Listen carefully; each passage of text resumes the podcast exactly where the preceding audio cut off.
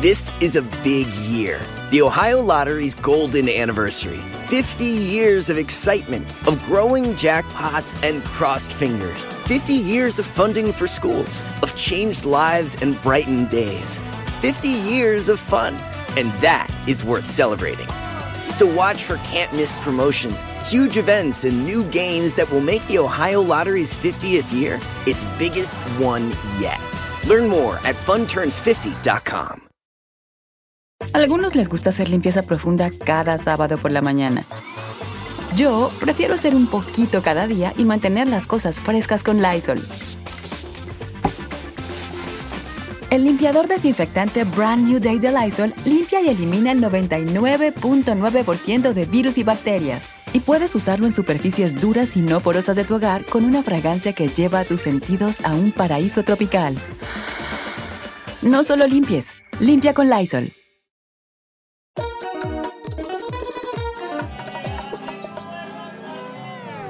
Bienvenidos a este sin rodeo muy especial. No sé por qué, bueno, sí sé por qué, pero en los últimos tres días, después de un Facebook Live que hice, me han escrito mucha gente que se dedica a trabajar en el mundo de la.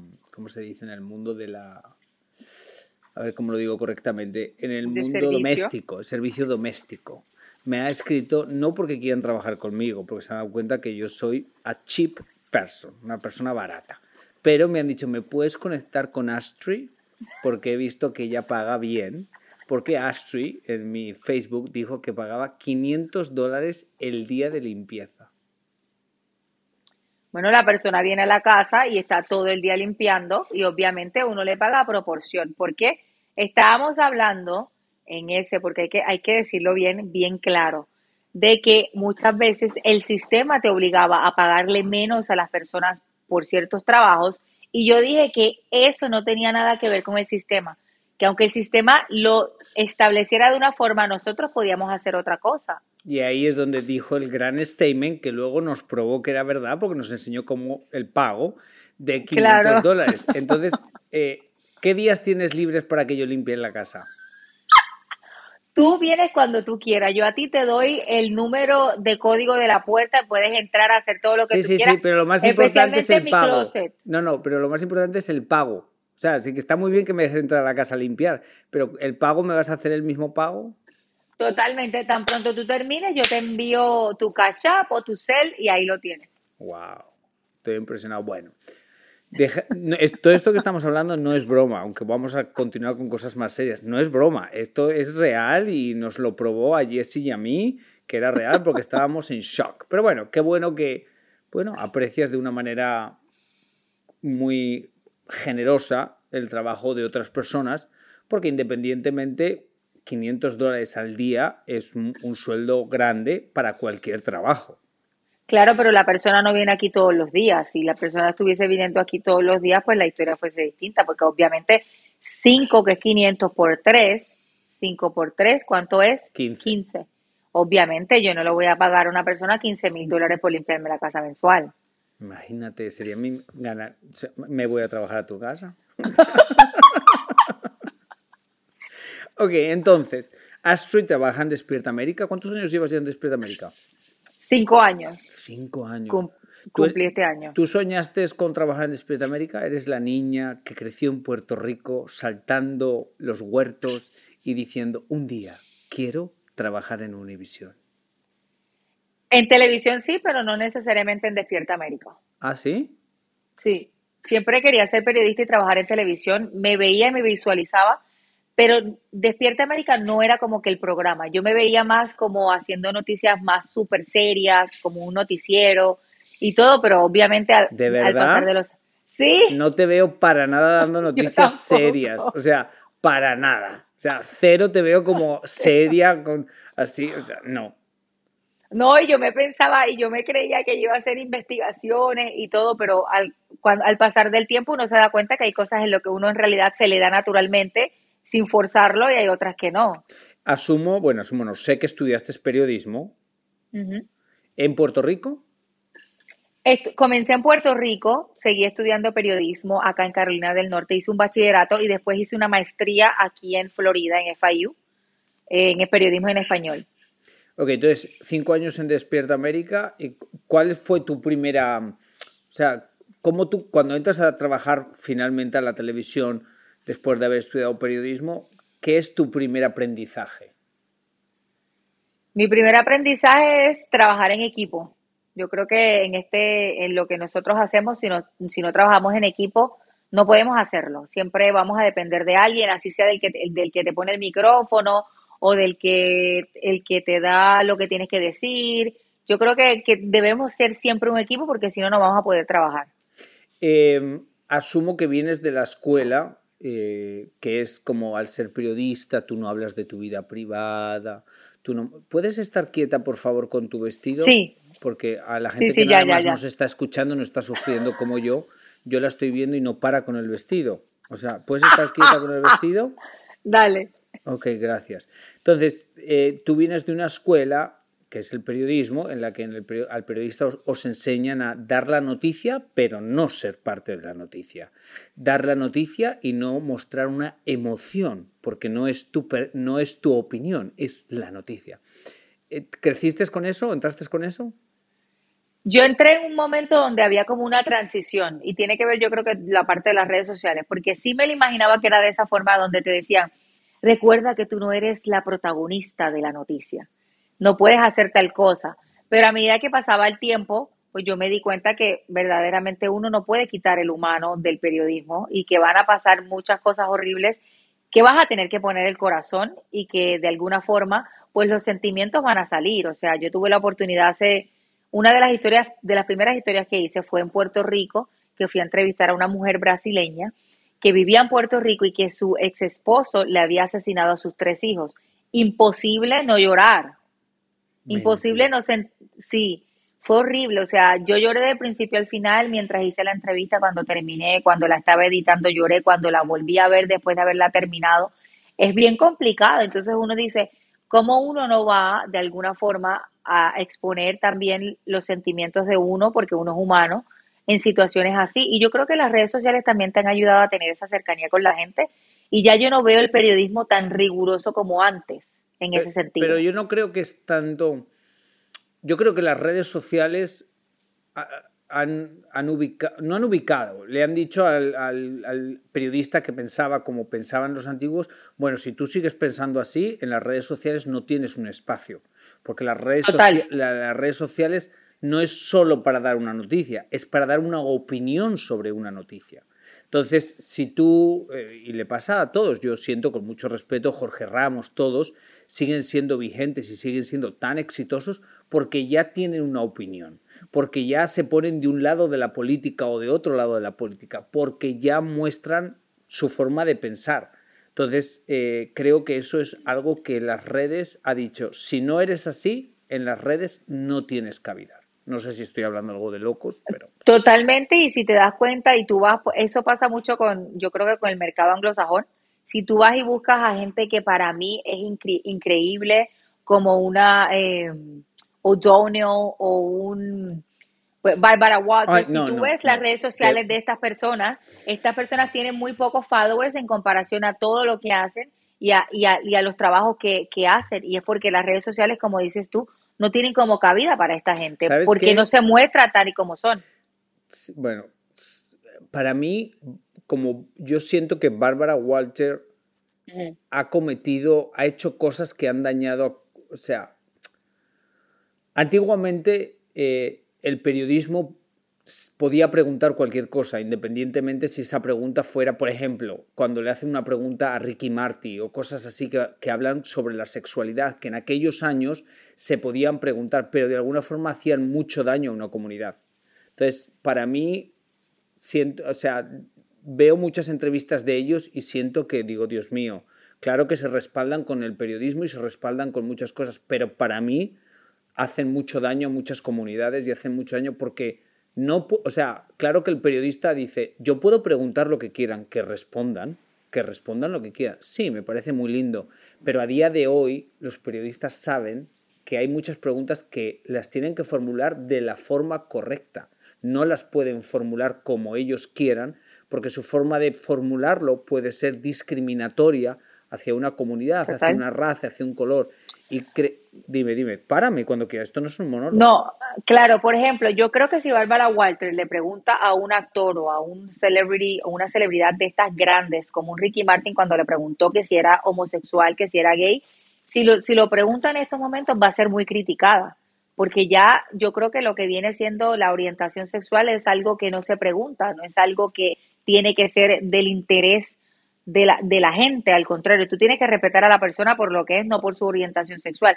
Yo me imagino que ella lo preguntó en aquel momento porque todo el mundo como que lo sabía, pero necesitaban decirlo de él. Pero yo no sé, y yo creo que Ricky Martin lo dijo una vez, que yo creo que él no, él no estaba preparado para decir que lo era y como que se sintió forzado a decir que sí. Ahí es donde, donde tú tienes toda la razón. Pero es que yo siempre hago la misma pregunta. A todo el mundo lo tienes, porque es una cosa que mucha gente no entiende. Dice, pues, ¿qué importa si le pregunta eso? Pero yo siempre digo lo mismo, todos queremos ser tratados iguales. Entonces, ¿esa pregunta tú se la harías a alguien que piensas que es heterosexual? ¿Tú le preguntarías No. a alguien, oye, ¿es verdad que tú eres heterosexual? No. Entonces, ¿por qué le preguntas a alguien que piensas que no es heterosexual por otra orientación sexual? Ahí está la discriminación. Ese es el punto. Entonces, a día de hoy, nadie te puede cuestionar tu sexualidad. Si tú quieres Para que nada. yo hable de mi sexualidad, pregúntame cuál es tu, o sea, pregúntame como le preguntarías a cualquiera, hetero, cualquiera. Entonces, ahí está el problema, que a veces dependiendo de su sexualidad, dependiendo de su color, dependiendo de su raza, dependiendo de su eh, estatus migratorio, las preguntas son de una manera u otra y ahí está. This is a big year. The Ohio Lottery's golden anniversary. 50 years of excitement, of growing jackpots and crossed fingers. 50 years of funding for schools, of changed lives and brightened days. 50 years of fun. And that is worth celebrating.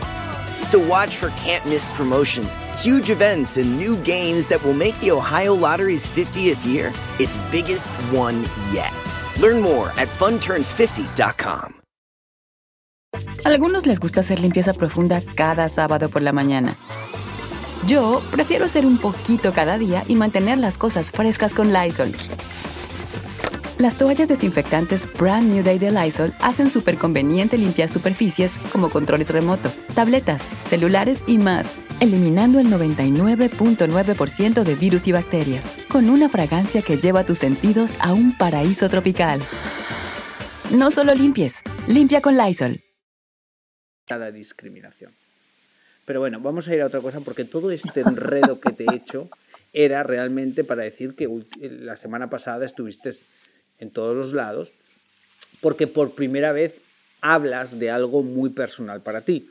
Eh, yo ya lo sabía porque me lo habías contado eh, y yo siempre te había dicho, o igual no sé si lo había dicho, nosotros hacemos algo que se llama sin rollo extra, que es para VIX, y ahí Astrid siempre que hablamos del tema de alguien que ha sido, que ha pasado por abuso sexual, Astrid siempre, digamos que es como que notas que hay algo detrás, porque ella se pone muy emocional y a veces habla que dices, hay algo detrás porque, o sea, como que la emoción te puede y, y te, y subes de tono.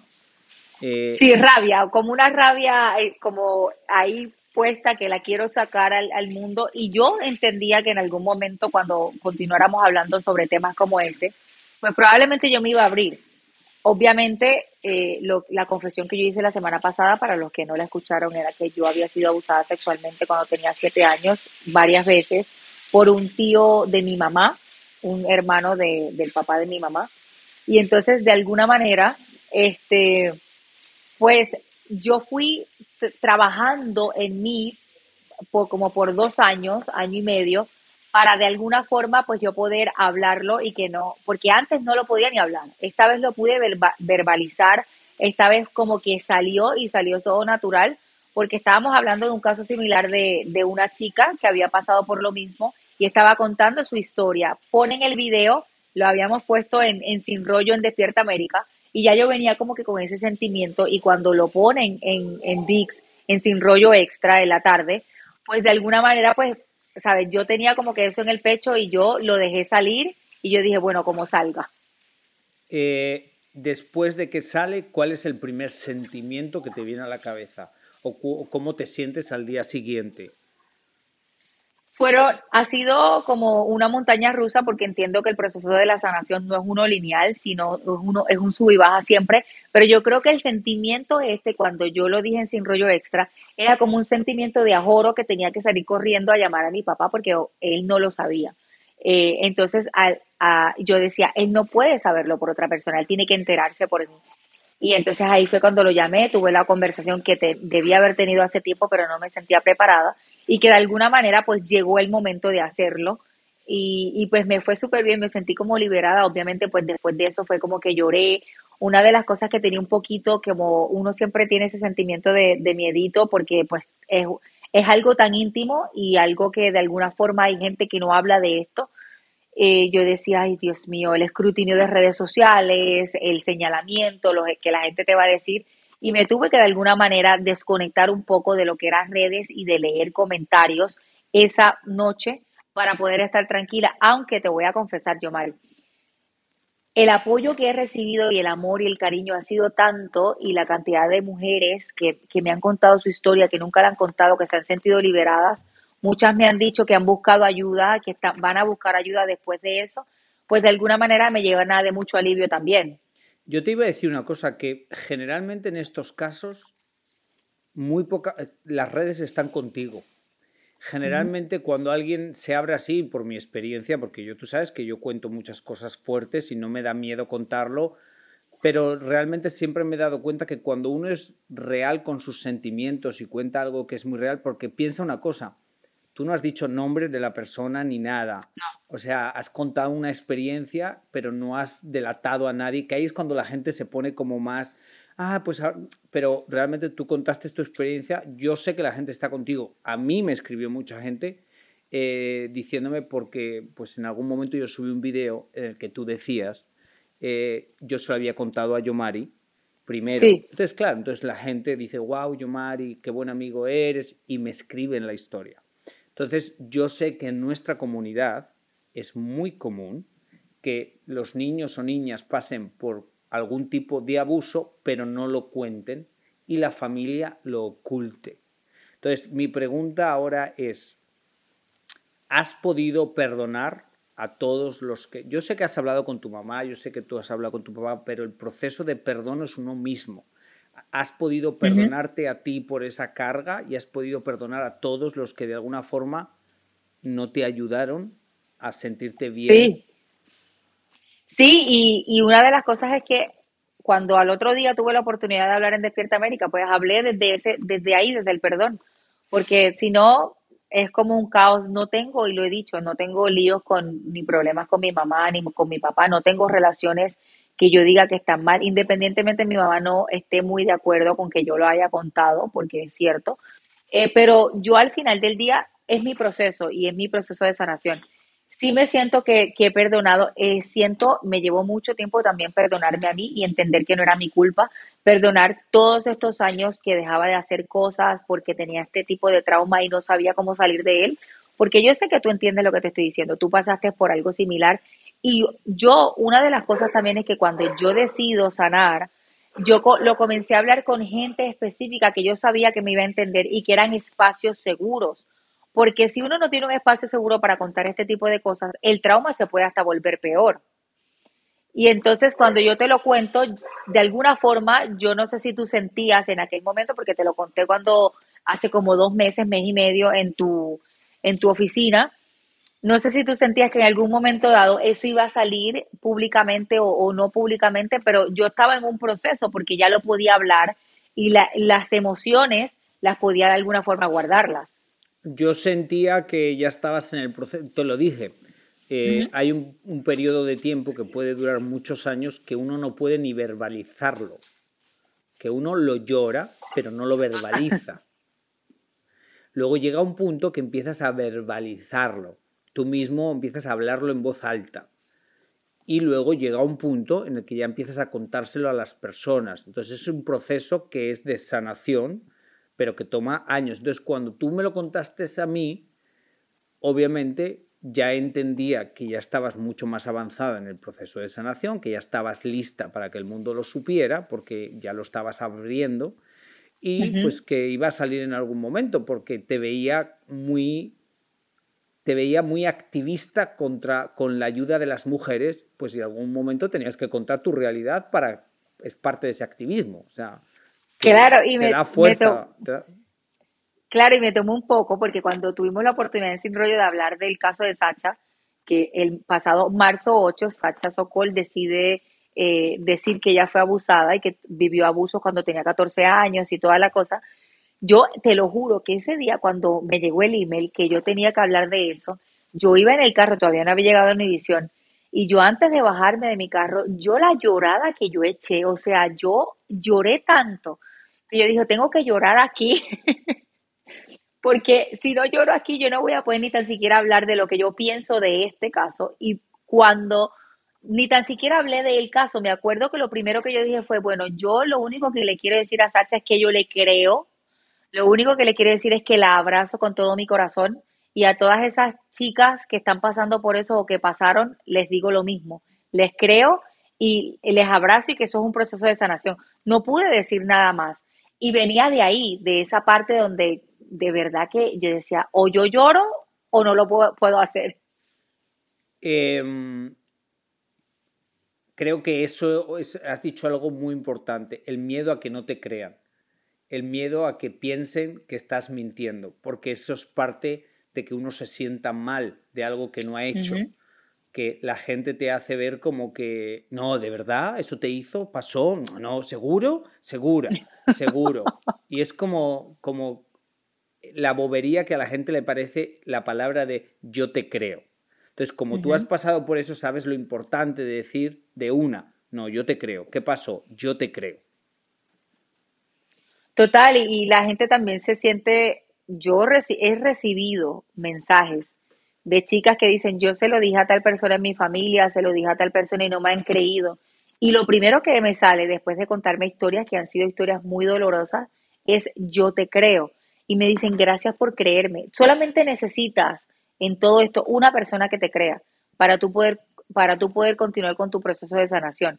Porque tú decírselo a varias personas que no te crean y que entiendan que tú estás mintiendo, eso es muy peligroso.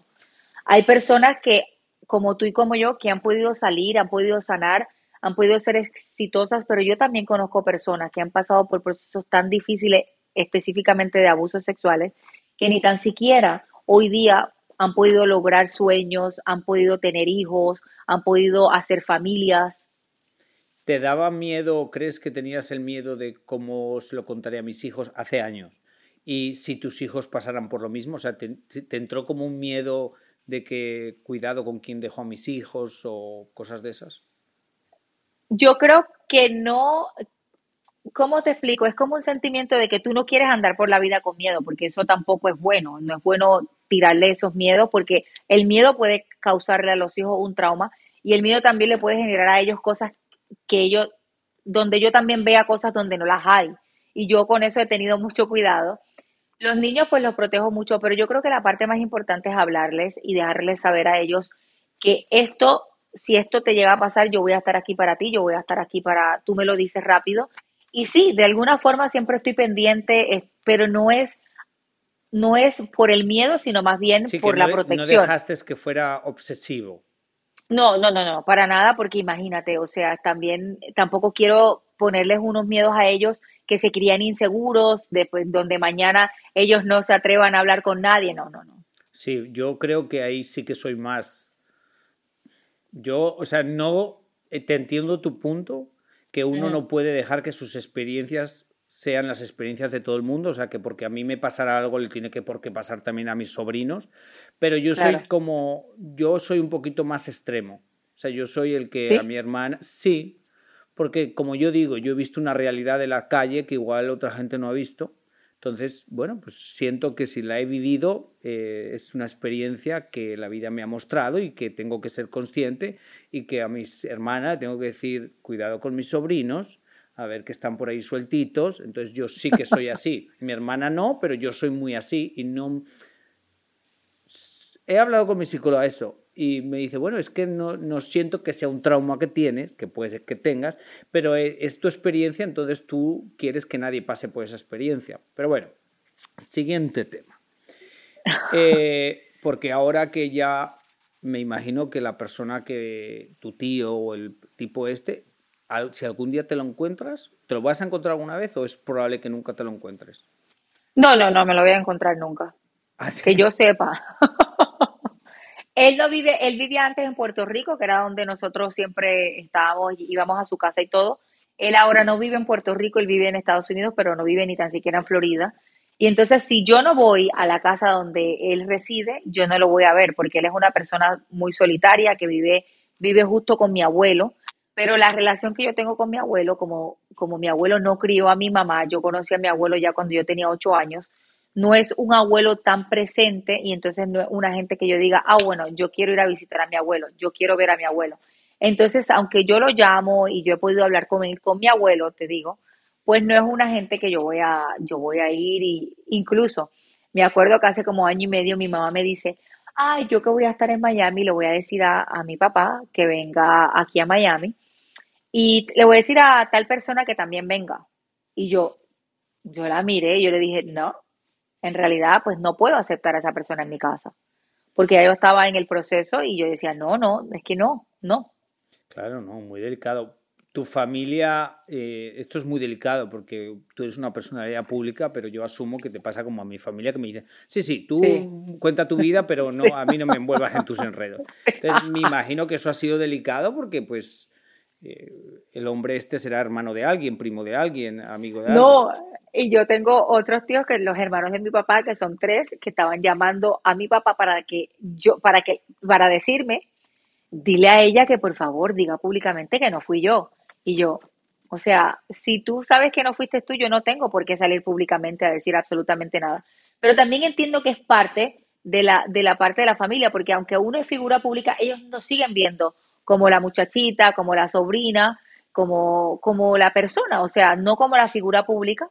Y obviamente, pues ellos se desligan y quieren desligarse de todas las cosas que tienen este tipo de, de connotación, especialmente si es un abuso. Astrid, pues ha sido un placer hablar contigo. A algunos les gusta hacer limpieza profunda cada sábado por la mañana. Yo prefiero hacer un poquito cada día y mantener las cosas frescas con Lysol. El limpiador de inodoros Brand New Day de Lysol limpia y desinfecta el inodoro y el cepillo, eliminando el 99.9% de virus y bacterias con una fragancia que lleva tus sentidos a un paraíso tropical. No solo limpies, limpia con Lysol.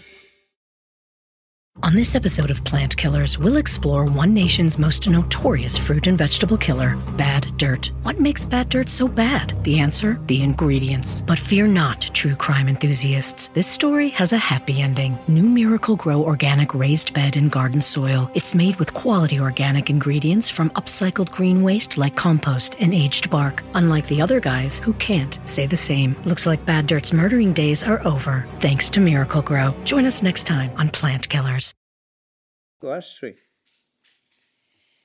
Y para mí también, que feliz de estar acá y de poder seguir ayudando y dando la voz a, a, estas mujeres que de alguna manera pues se han abierto. Yo le doy las gracias a toda la gente por el cariño y el amor que me han dado en estos últimos días y yo creo que es solamente el comienzo de cositas y de cosas maravillosas que yo, yo, yo tengo una misión y yo sé que muchas me han contado su historia para comenzar a sanar y yo no las voy a soltar. Siempre les he dicho, estoy aquí para ti y aquí voy a estar. Así como hice que lo conté y lo vuelvo a decir, hace un año y medio una chica me dijo que estaba siendo pues abusada sexualmente por una persona, un primo hermano que vivía en su casa.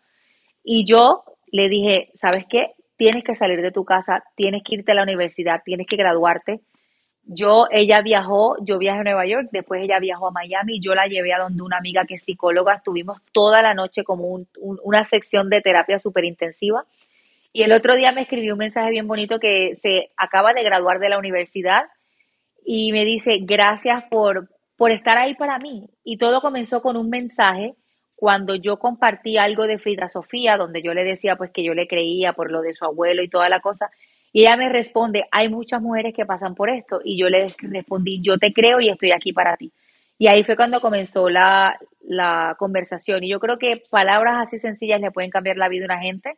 Y al final del día, si ese es el propósito y el para qué, pues aquí estamos. Qué bueno, o sea que asumo que si alguien piensa, ¿y qué debo yo hacer con mis hijos si pasa algo así? O sea, realmente es escucharlos y siempre creerlos, ¿no? Escucharlos, creerlos y también, también entender que hay profesionales de la salud que se dedican a esto. Y si algo pasó y usted ya le cree y usted lo escucha, denúncielo. Denúncielo. Ayúdele a hacer justicia a, a su hijo o a su hija en ese momento. Con eso terminamos, Astrid. Brillante.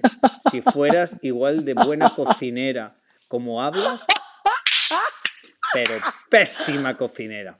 No, no, no, que hoy hice una, una comida más rica y justamente lo iba a poner yo en las redes y decir para que ustedes vean que yo también cocino en mi casa. Mm, ok, ok. Recuerda lo que me dijo el párroco de mi, de mi pueblo. Lo que está en tu corazón no lo tienes que mostrar tanto en las redes. Lo que muestras en las redes no siempre es una verdad. Recuerda.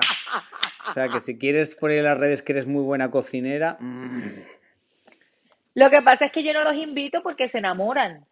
Ok, ok, bueno, we should go. Anyway, Astrid, se te quiere, un abrazo fuerte, te veo esta semana en Despierta América. Muchísimas gracias, mi amor lindo. Me encanta siempre compartir contigo y me encanta sin rodeo. Ok, bueno, y a usted que me escucha, millones de gracias por estar aquí una semana más. Nada, que Diosito te ponga donde más puedas brillar. Hasta la semana que viene. Meet Gail. Her thing is being a supermom, and supermom has a lot on her supersized plate. Ain't that the truth? But at Walmart Pharmacy, supermom recently got her whole family updated on all their vaccines. We knocked it out during a grocery run, no appointment. That's next level supermom. From pneumonia to shingles, HPV, and more, get no cost vaccinations from an expert pharmacist where you already shop. Welcome to an easier pharmacy. Welcome to your Walmart. $0 copay with most insurances. State age and health restrictions may apply. Algunos les gusta hacer limpieza profunda cada sábado por la mañana. Yo prefiero hacer un poquito cada día y mantener las cosas frescas con Lysol. El limpiador multiusos de Lysol limpia y elimina el 99.9% de virus y bacterias. Y puedes usarlo en superficies duras no porosas de la cocina, baño y otras áreas de tu casa. No solo limpies, limpia con Lysol.